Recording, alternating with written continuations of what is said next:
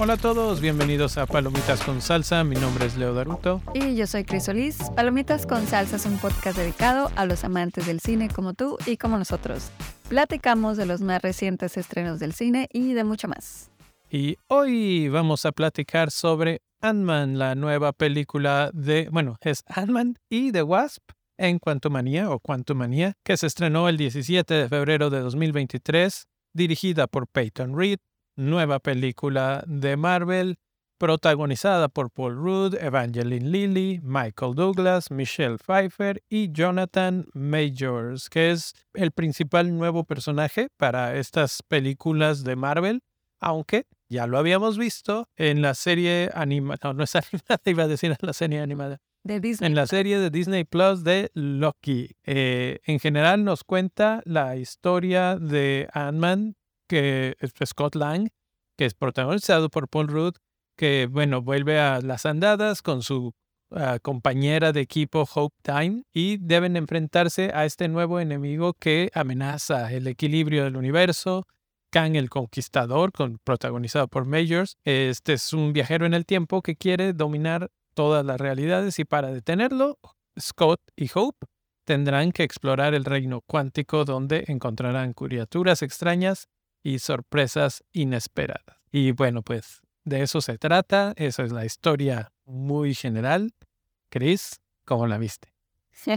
A mí me gustó mucho la película, se me hizo divertida, tiene de todo, tiene acción, tiene humor, tiene efectos especiales y a mí me entretuvo y creo que estoy con la mayoría de, de, los usuarios o de los cinéfilos porque según las estadísticas que pues podemos ver en internet, al 84% de los cinéfilos les ha gustado mucho la película según las estadísticas de Google, pero lo, por lo que sí no ha sido bien recibido es por los críticos. Eh, Rotten Tomatoes. Ahí es donde sí, como que le han pegado fuerte esta película porque pues como que se les ha hecho más de lo mismo cero original. Y pues si esto, eh, según las estadísticas de Rotten Tomatoes, está en un 47% según el, el gusto de los críticos de cine. Entonces, pues ahí se puede ver un poco la discrepancia entre uno como espectador y como los críticos, cómo están viendo esta película.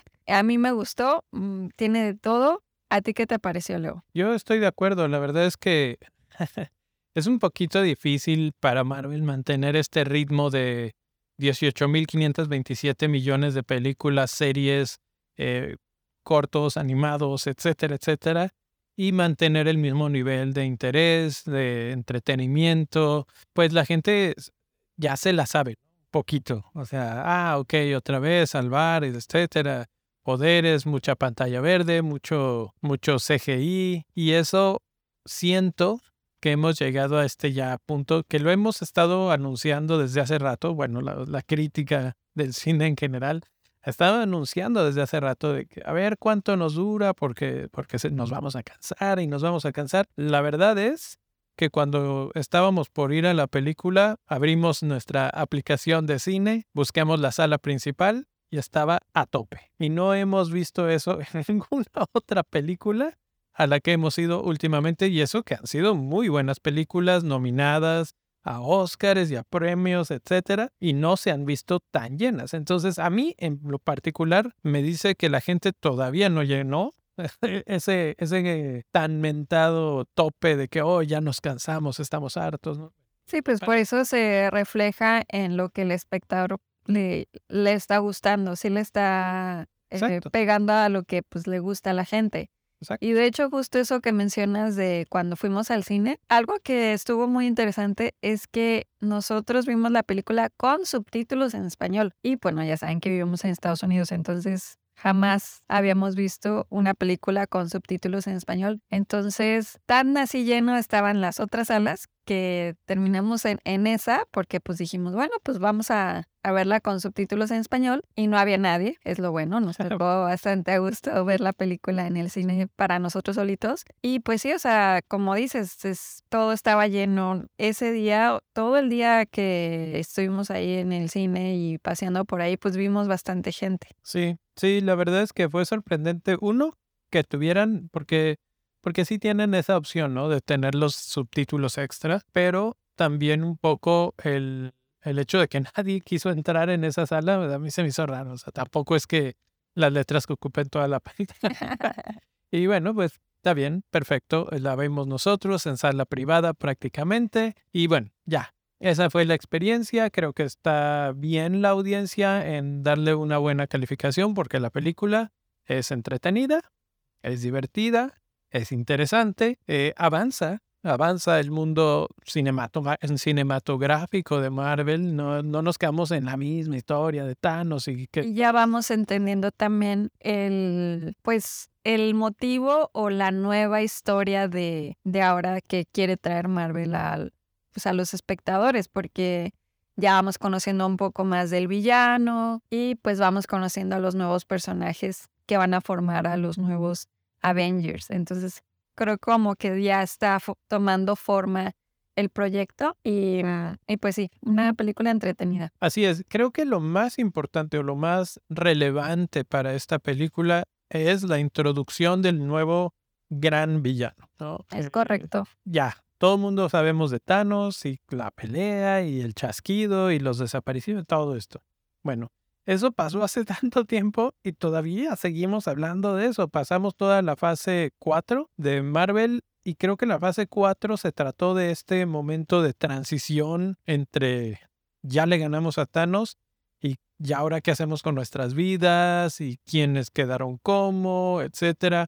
Esta película un poco toma ese, ese asunto, pero es la primera, siento yo, que da la vuelta a la hoja y dice, ¿y qué sigue? ¿Qué es nuevo? De qué nos vamos a entretener, contra quién vamos a pelear, por qué vamos a pelear contra el que vamos a pelear, etcétera, por primera vez y nos presenta al nuevo villano en todo su esplendor. Eh, ya lo habíamos visto, como lo mencioné al principio en la serie de Loki, pero lo habíamos visto como literalmente como presentación, ¿no? Había estado sentadito en una silla, muy platicador, etcétera. Aquí no, aquí ya lo vemos en acción y vemos todos los poderes que tiene. No sé si todos, pero vemos... Pero bastante eh, diferente al villano anterior. Sí. El villano anterior era como fuerza, con, sí, pues fuerza bruta, por así decirlo. Sí. Y este villano es más inteligente, por así decirlo, tiene como poderes más mentales, más este diferente totalmente. Y eso a, mí me gustó mucho. De hecho, el, el actor eh, que Jonathan Majors. Ajá, él lo hace muy bien. Creo que le queda súper bien el papel y realmente el, el, villano y cómo se comporta, las, las caras, las frases, cómo se mueve, todo le, le queda perfecto. Y de hecho, también el, el eh, decidieron también em, pues seguir con, con, los colores y el traje eh, más apegado al original, ¿no? Sí, como a, lo del, a los dibujos, a los colores del cómic. Y, y, de hecho, justo en la película hay como varias tomas en las que se puede ver así como si estuvieras viendo una portada de un cómic. Eh, y eso me gustó mucho. Sí, la verdad es que la, fue bastante buena la introducción, fue bastante convincente. Yo siento que algo que siempre se menciona de los villanos de Marvel es que son débiles, flojos, como que no, no tienen punch. Este me pareció decente, no, no creo que sea de lo peor. Al mismo tiempo teníamos otro villano por ahí, un tal Modoc, que, que se especuló, que se habló, que se vio en las escenas este, de los trailers. Y, y bueno, no voy a hablar de él hasta más adelante en el segundo episodio en el que será puro spoiler, pero pues basta señalar que también está ahí. Eh, creo que la película además funciona muy bien por la química entre sus personajes. Obviamente Paul Rudd es, tiene un, pues un carisma especial, es de esos actores que caen bien porque caen bien y pues hace un gran papel. Es convincente, tiene buena química con el espectador, eh, cuando está preocupado está preocupado, cuando está feliz está feliz, cae bien. Y tiene buena buena química con los demás, ¿no? Con Evangeline Lilly, con Michael Douglas, etc. Creo que a mí la que menos me gusta en ese reparto es eh, Michelle Pfeiffer. como que, no sé, no la siento realmente en el papel. ¿Cómo, cómo la sientes? A mí sí me gustó su actuación y de hecho el personaje de ella en esta película es bastante importante, ya que pues a partir de varios sucesos que ocurren eh, que ella vivió, pues es también como del hilo que se va desarrollando la película. Entonces, pues sí la vemos bastante tiempo en pantalla.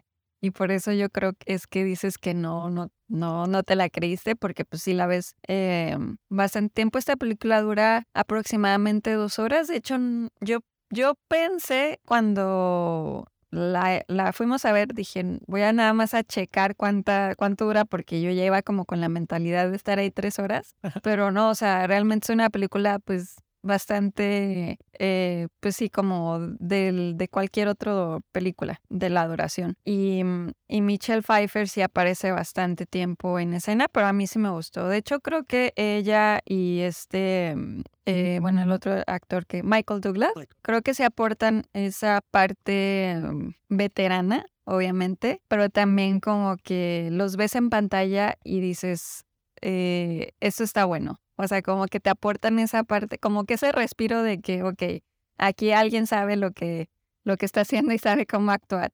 Entonces, eso, como que eso es una buena combinación de los actores. Ah, no, claro, de que sacan los dos sus tablas de actuación totalmente. O sea, no, no siento que actuara mal, sino que siento que, que no se desarrolla, no se desenvuelve a su máximo nivel en un papel como este.